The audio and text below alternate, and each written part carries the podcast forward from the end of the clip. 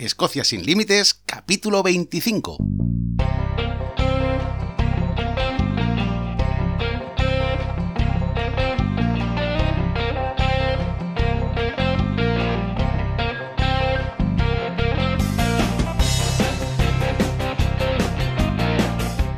Bienvenidos un día más a Escocia sin Límites, el podcast para los amantes de Escocia, donde hablamos sobre historia, lugares de interés, rutas y muchísimas cosas más para todos aquellos interesados en conocer, en venir a Escocia y también para todos esos que ya han venido y están deseando volver, porque Escocia es así, Escocia te atrapa.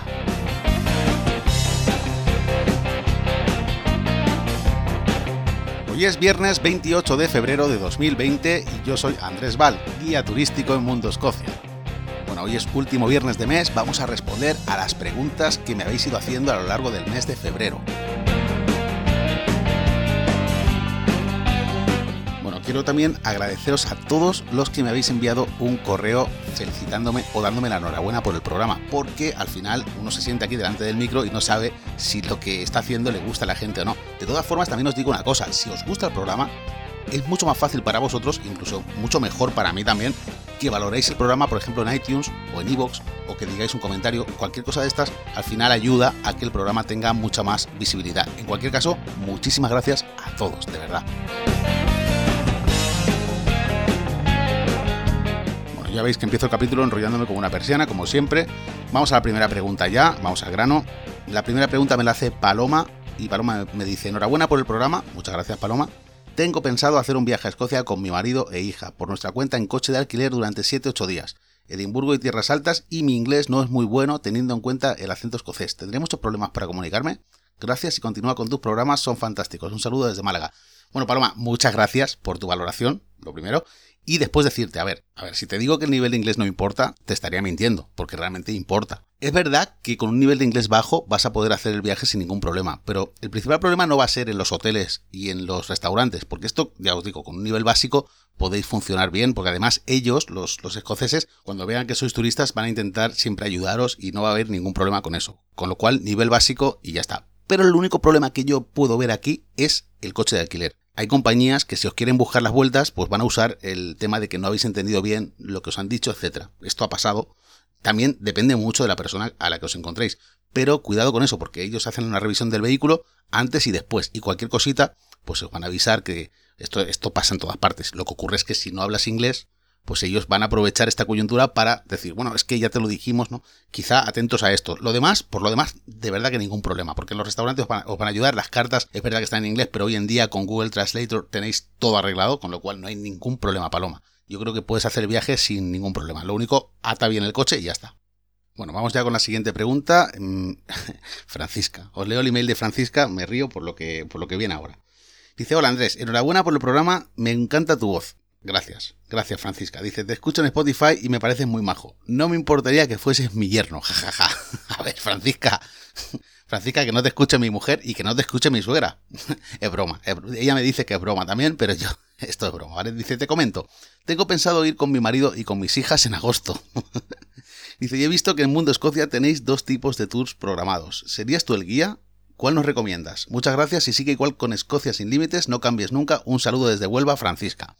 Bueno, Francisca, respondiendo a tu pregunta, en agosto yo voy a ser el guía de todos los tours programados en Mundo Escocia de momento, ¿eh? Y digo de momento porque, por ejemplo, en julio esto no pasa, porque los tours programados hay algunos que no voy a hacer yo porque tengo tours privados que me han dicho, no, tienes que venir tú porque si no, no voy. O sea, quieren hacerlo conmigo exclusivamente, con lo cual el tour regular tiene que salir otro guía. Pero en agosto, por ejemplo, de momento sí que voy a ser, a ser yo el guía. Y si me dices que tengo que ser yo, pues sería yo. No hay ningún problema por eso. Y con respecto a lo de tus hijas, bueno, pues si vienes con tus hijas, las conoceré también. Y si, vamos, que, sepas que mi mujer y mi suegra escuchan el programa. Pero bueno, he leído el mail tal cual lo, has escrito para que veas que no he cambiado nada. Y nada, muchísimas gracias por escuchar el podcast y muchísimas gracias por, digamos, interesarte en, en agosto. De todas formas, envíame un mail por privado y si quieres lo comentamos. Así, y en cuanto a tu pregunta de en qué se diferencian el Tour de Sky y el Tour Escocia Tradición, que hay en Mundo Escocia, pues bueno, el, el, Tour de Sky lo vimos la semana pasada, si recuerdas. Lunes vimos el primer día, miércoles el segundo y viernes vimos el tercer día, porque ese tour son tres días y dos noches. Las dos noches cerca de Sky, la localidad de Plockton, concretamente Mundo Escocia tiene los hoteles allí. Pero después el tour tradición es diferente porque son 5 días, 4 noches. ¿Y se diferencian qué? Pues que el primer, el primer día, la primera noche, realmente dormimos en Aberdeen, en la costa este, porque vamos a ver lo que es San Andrews, el castillo de Dunotar y la destilería Macallan al día siguiente por la mañana.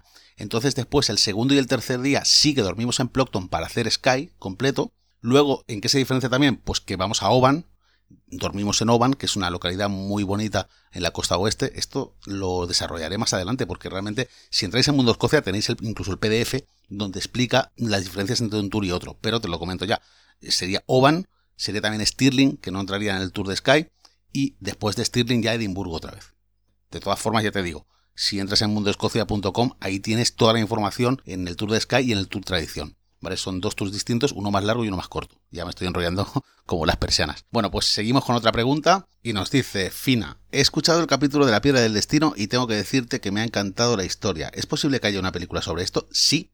La película se llama The Stone of Destiny y la buena noticia es que existe. La película existe, pero la mala noticia es que no la vais a encontrar en español. Solo está en inglés y es una película de 2008 que protagoniza a Robert Carlyle y bueno, hay actores que sí que son conocidos, pero la película no sé por qué, nunca se tradujo, nunca se dobló al español. Entonces, eh, bueno, la podéis ver incluso si queréis, la podéis ver con subtítulos en español. Mm, no sé, no sé exactamente dónde podéis encontrarla porque ya la vi hace tiempo, pero sí que existe. Vale, vamos ya con el siguiente email. David Ayerra me pregunta, bueno, me dice, hola Andrés, estoy planificando un viaje para junio con mi esposa por Escocia buscando información me he encontrado afortunadamente con tu podcast.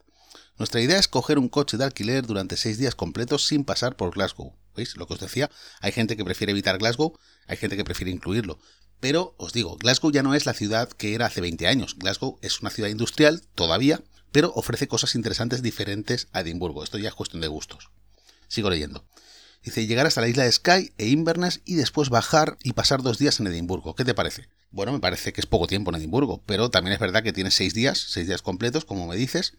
Es verdad que si vienes desde España, que no sé desde dónde vienes, pues Edimburgo es una opción que realmente no, no te costaría mucho volver, por ejemplo, a pasar un fin de semana. Siempre y cuando vengas desde España, si vienes desde Argentina o desde Chile, pues evidentemente, ya que vienes, lo interesante es que estés más tiempo. Pero si vienes desde España, pues yo me centraría también lo que estás haciendo en una ruta digamos, por las Highlands, Sky, Inverness y dos días en Edimburgo está bien porque podrías volver si quisieras, porque además te digo que siempre se vuelve a Escocia. No sé si es la primera vez que vienes o no, pero si es la primera vez que vienes, volverás. Dices, he escuchado prácticamente todos los podcasts y la verdad es que me encantan ya que son cortos y dinámicos. Esto es otra cosa que mucha gente me dice, los, los podcasts son muy cortos, tus capítulos son muy cortos. Hay gente que me dice, me gustan porque son cortos. Esto es imposible teneros a todos contentos, pero la, el tamaño que tienen, lo que es la duración del podcast, es yo creo que ideal porque hablar más de 10-15 minutos sobre un tema concreto sin poder verlo, se hace pesado, pero no para mí, sino para vosotros. Yo puedo explicar muchas cosas, pero no es lo mismo estar aquí y verlo, y entonces sí que nos podemos explayar y puedo entrar al detalle, que si, por ejemplo, os estoy contando algo y no estáis viéndolo. No es lo mismo tener un podcast corto que tener un podcast de 40 minutos donde se va a dispersar toda la información y vais a perderos en tanto detalle. Agradezco que tu comentario sea positivo Dice que le encanta porque es corto y dinámico. Muy bien. En absoluto se me hacen pesados, lo cual se agradece. Conforme voy escuchando, voy preparando el viaje y me van surgiendo dudas, claro.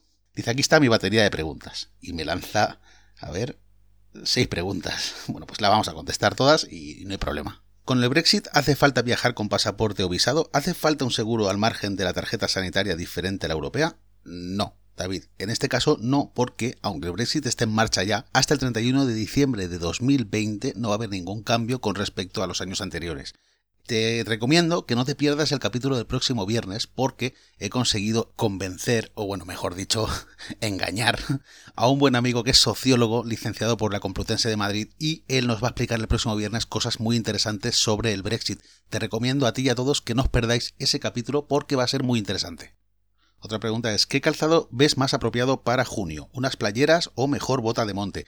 Bueno, mientras estés en ciudades, lógicamente eh, calzado cómodo, calzado cómodo, deportivas, etcétera. Si vas a ir por montaña, pues botas de montaña, pero ya no solo porque, porque camines en la montaña, sino que sean también impermeables y si puede ser, pues que te sujeten el tobillo. Si vas a andar por la naturaleza, lo recomendable es esto. ¿Podemos encontrarnos problemas para pagar con tarjeta? Para nada. Vas a poder pagar con tarjeta incluso un café. Un café son 2.40, 2.50 según el sitio y te dejan pagar con tarjeta y no hay problema. ¿Cómo toman el whisky los escoceses? Lo toman solo, si es un single malt, lo toman solo o con un poco de agua para liberar los aromas. Pero ni se te ocurra mezclar un single malt con un refresco, porque vamos, pero ni aquí ni en ningún sitio, porque además el Scotch Whisky, el single malt, pues viene a tener 12 años, 15 años, esto es algo más serio, no... Lo, recomendable es que te lo tomes solo o te lo tomes con un poco de agua, incluso evitando el hielo si es posible, pero bueno, esto cada uno también se lo toma como quiere, es así.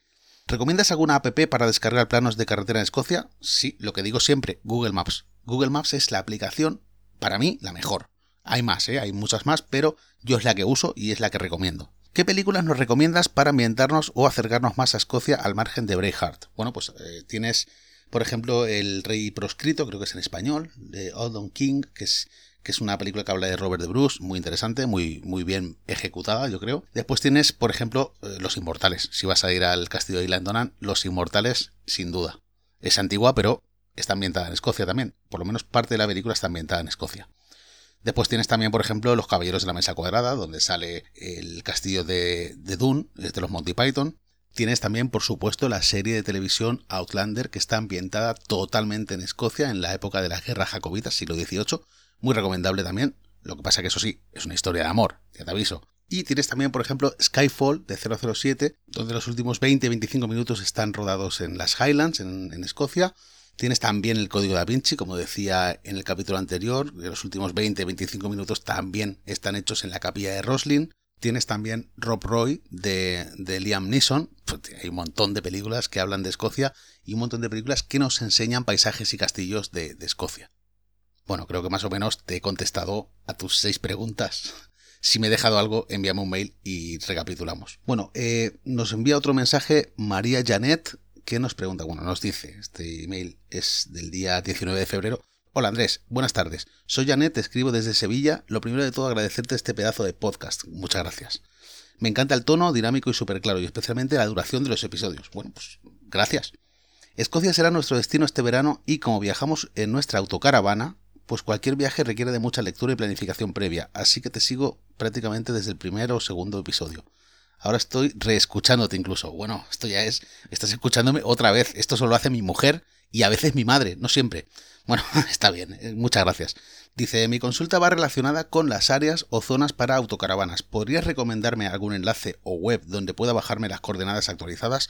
Bueno, vamos por partes porque este, esto me parece muy interesante. Es decir, tú vas a coger tu autocaravana desde Sevilla, vas a cruzar España, quizá vas a cruzar Francia o puedes ir también por Santander, de Santander a Portsmouth bueno, esto es un pedazo de viaje, ya no solo Escocia, sino todo lo que vas a hacer hasta llegar a Escocia. Lo digo porque yo hace poco lo hice, yo soy de Valencia, hicimos el viaje, mi mujer y yo, bueno, con el perro, nos fuimos eh, desde, desde Edimburgo hasta Valencia usando el ferry de Santander. Y te puedo decir que ese ferry tarda aproximadamente 26 horas en cruzar, son dos noches, y el viaje merece muchísimo la pena siempre y cuando lo planifiques bien y lo hagas con tiempo, ¿vale? Porque otra cosa es hacerlo a toda prisa y no disfrutar. Yo prefiero tardar tres días en llegar y hacerlo bien y disfrutarlo que hacerlo en dos y pasarlo mal a la hora de conducir, a la hora de parar menos, etcétera, ¿vale? Por esto ya es a tu elección, pero me parece muy interesante el tipo de viaje que planteas. Y con respecto a lo de las paradas para autocaravanas, tengo que decirte que en Escocia vas a encontrar pocos problemas porque puedes parar donde quieras siempre que sea suelo público, siempre que no esté vallado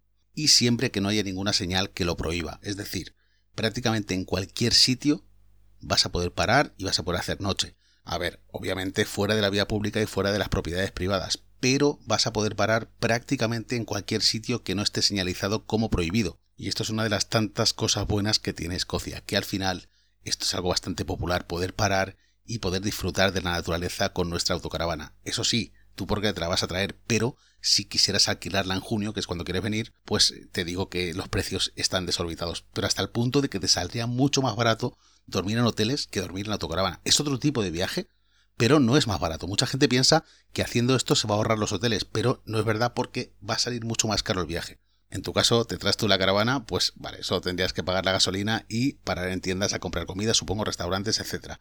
Mm, me gusta el plan, la verdad es que es muy interesante el plan, es muy largo el viaje, pero oye, merece la pena. Bueno, con esto, con esto que te comento a ti, también contesto a Nuria Nóbrega que me preguntaba si podía hablar un poco más de recorrer Escocia en autocaravana. Pues creo que está todo dicho. Pues hasta aquí el capítulo de hoy. Espero haberos respondido a todos de la mejor manera. Y bueno, si no, podéis repreguntar perfectamente en escociasinlimites.com. Bueno, deciros también que si queréis más información para visitar Escocia, podéis entrar en www.mundoscocia.com y si os gusta el programa os agradecería una valoración positiva en iTunes, Evox, desde el sitio desde donde lo escuchéis. Os deseo a todos un buen día y por supuesto un buen fin de semana.